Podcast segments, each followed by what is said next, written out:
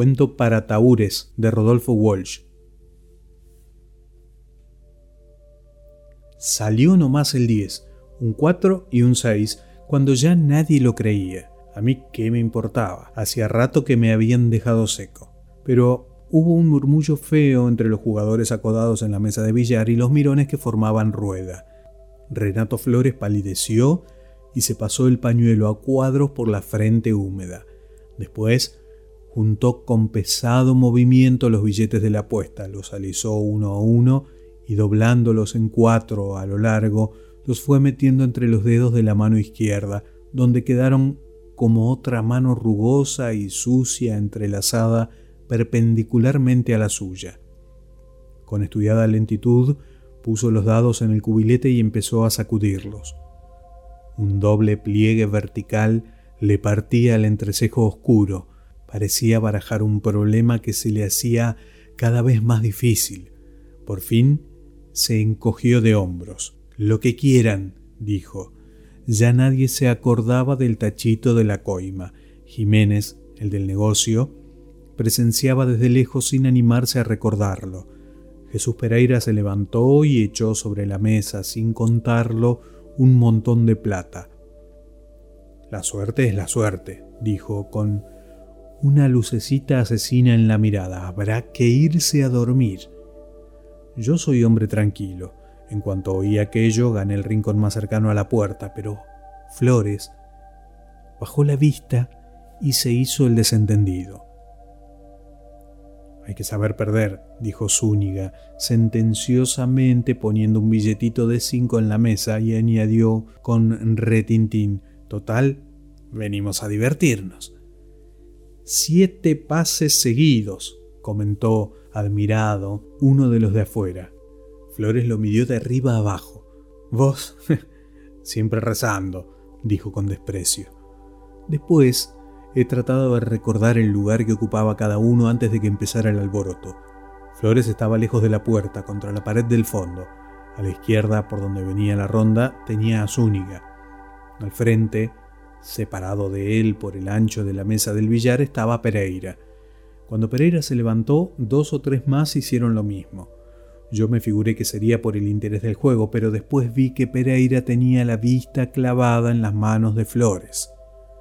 Los demás miraban el paño verde donde iban a caer los dados, pero él solo miraba las manos de flores. El montoncito de las apuestas fue creciendo. Había billetes de todos los tamaños y hasta algunas monedas que puso uno de los de afuera. Flores parecía vacilar. Por fin largó los dados. Pereira no los miraba, tenía siempre los ojos en las manos de Flores. El cuatro, cantó alguno. En aquel momento, no sé por qué, recordé los pases que había echado Flores. El cuatro, el ocho, el diez, el nueve, el ocho, el seis, el diez. Y ahora buscaba otra vez el cuatro. El sótano estaba lleno de humo de los cigarrillos. Flores le pidió a Jiménez que le trajera un café y el otro se marchó rezongando. Zúñiga sonreía maliciosamente mirando la cara de rabia de Pereira. Pegado a la pared, un borracho despertaba de tanto en tanto y decía con voz pastosa, Voy diez a la contra. Después se volvía a quedar dormido. Los dados sonaban en el cubilete y rodaban sobre la mesa. Ocho pares de ojos rodaban tras ellos. Por fin, alguien exclamó, El cuatro. En aquel momento agaché la cabeza para encender un cigarrillo. Encima de la mesa había una lamparita eléctrica con una pantalla verde. Yo no vi el brazo que le hizo a Nikos. El sótano quedó a oscuras. Después se oyó el balazo. Yo me hice chiquito en mi rincón y pensé para mis adentros, pobre Flores, era demasiada suerte. Sentí que algo venía rodando y me tocaba la mano, era un dado. Tanteando en la oscuridad, encontré el compañero. En medio del desbande alguien se acordó de los tubos fluorescentes del techo, pero cuando los encendieron no era Flores el muerto. Renato Flores seguía parado con el cubilete en la mano en la misma posición de antes. A su izquierda, doblado en su silla Ismael Zúñiga tenía un balazo en el pecho. Le erraron a Flores, pensé en el primer momento, y le pegaron al otro, no hay nada que hacerle. Esta noche está de suerte. Entre varios, alzaron a Zúñiga y lo tendieron sobre tres sillas puestas en hilera. Jiménez, que había bajado con el café, no quiso que lo pusieran sobre la mesa de billar para que no le mancharan el paño. De todas maneras, ya no había nada que hacer. Me acerqué a la mesa y vi que los dados marcaban el 7. Entre ellos había un revólver 48. Como quien no quiere la cosa, tomé hacia el lado de la puerta y subí despacio la escalera. Cuando salí a la calle había muchos curiosos y un milico que doblaba corriendo la esquina. Aquella misma noche me acordé de los dados que llevaba en el bolsillo, lo que es ser distraído, y me puse a jugar solo por puro gusto. Estuve media hora y sin sacar un 7.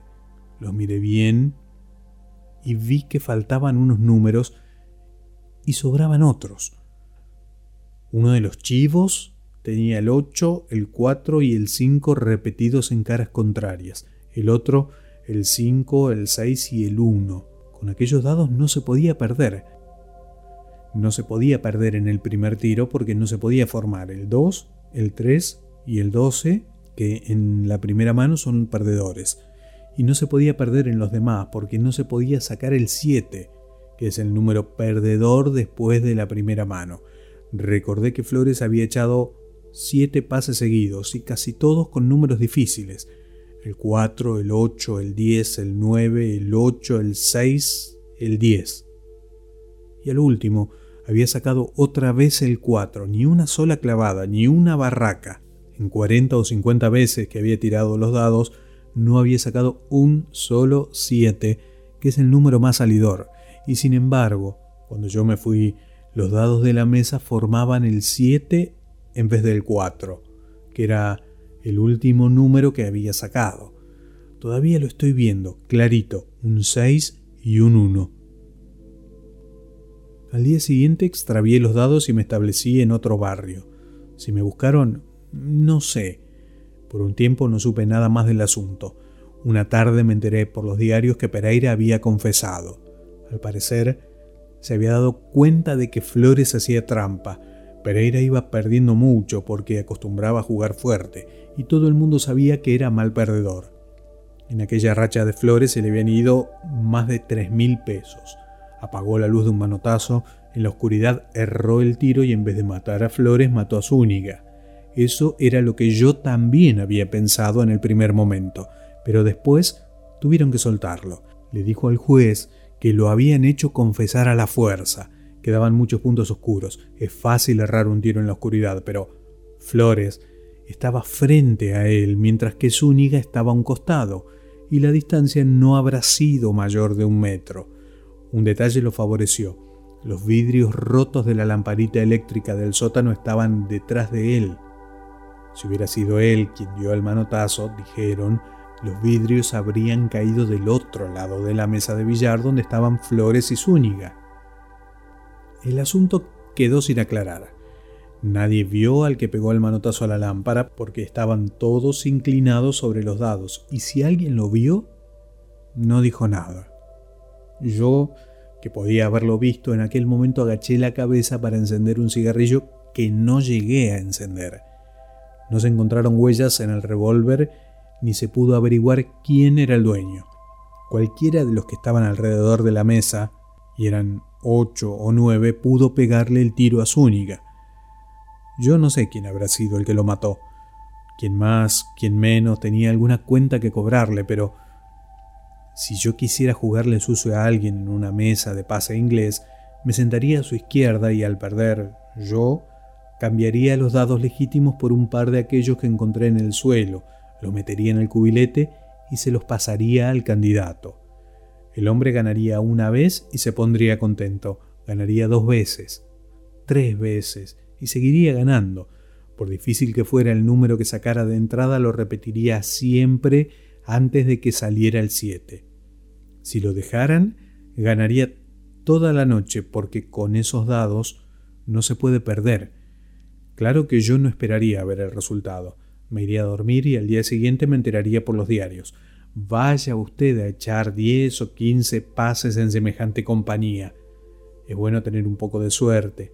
Tener demasiada no conviene y ayudar a la suerte es peligroso. Sí, yo creo que fue Flores no más el que mató a Zúñiga, y en cierto modo lo mató en defensa propia, lo mató para que Pereira o cualquiera de los otros no lo mataran a él. Zúñiga, por algún antiguo rencor, tal vez, le había puesto los dados falsos en el cubilete, lo había condenado a ganar toda la noche, a hacer trampas sin saberlo, lo había condenado a que lo mataran o a dar una explicación humillante en la que nadie creería. Flores tardó en darse cuenta. Al principio creyó que era pura suerte. Después se intranquilizó y cuando sorprendió la treta de Zúñiga, cuando mm, vio que Pereira se paraba y no le quitaba la vista de las manos para ver si volvía a cambiar los dados, comprendió que no le quedaba más que un camino. Para sacarse a Jiménez de encima le pidió que le trajera un café. Esperó el momento. El momento era cuando volviera a salir el 4 como fatalmente tenía que salir y cuando todos se inclinaran instintivamente sobre los dados. Entonces, rompió la bombita eléctrica con un golpe del cubilete, sacó el revólver con aquel pañuelo a cuadros y le pegó el tiro a Zúñiga. Dejó el revólver en la mesa, recobró los chivos y los tiró al suelo. No había tiempo para más. No le convencía que se comprobara que había estado haciendo trampa, aunque fuera sin saberlo. Después metió la mano en el bolsillo de Zúñiga, le buscó los dados legítimos que el otro había sacado del cubilete y cuando ya empezaban a parpadear los tubos fluorescentes los tiró sobre la mesa. Y esta vez sí echó, clavada, un 7 grande como una casa, que es el número más salidor.